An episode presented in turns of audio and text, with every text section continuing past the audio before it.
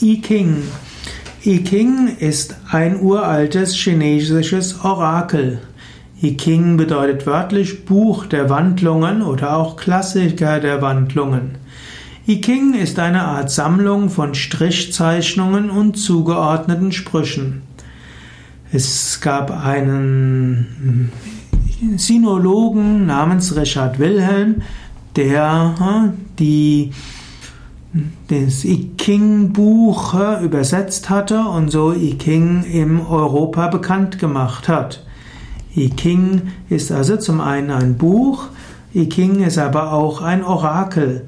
In King, bei I Ching werden entweder drei Münzen geworfen oder es gibt auch ein kompliziertes Werfen von Schafgabenstängeln und dabei wird eine Kombination von sechs Linien ermittelt.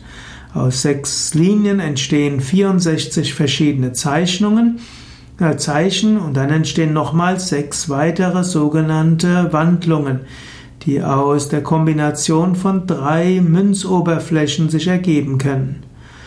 Und so kann man das I Ching nutzen, um die Lage zu ergründen. Hintergrund des I Ching Orakels ist hm, die Zeitqualität. Die Zeit ist nicht nur etwas, was von vor, das irgendwie abläuft, sondern jeder Moment von oder jede Kombination von Zeit und Ort hat eine bestimmte Qualität.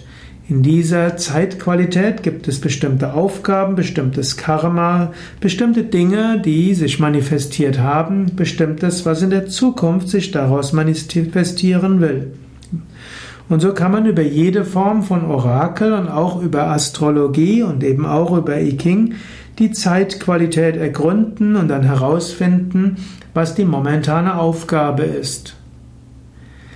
I Ching für die Psychologie.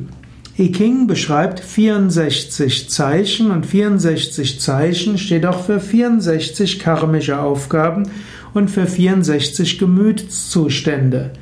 Wenn du also das I Ching Orakel machst, dann bedeutet das auch, dass du dir überlegst, welche karmische Aufgabe hast du, welcher Aspekt deiner Psyche will sich entwickeln.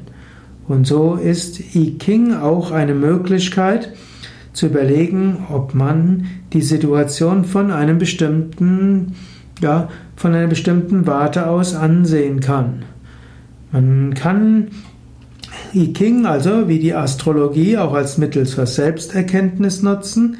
Man kann I Ching nutzen als Entscheidungsfindung und man kann I Ching nutzen, um die Aufgaben, die man gerade vielleicht hat, genauer zu eruieren.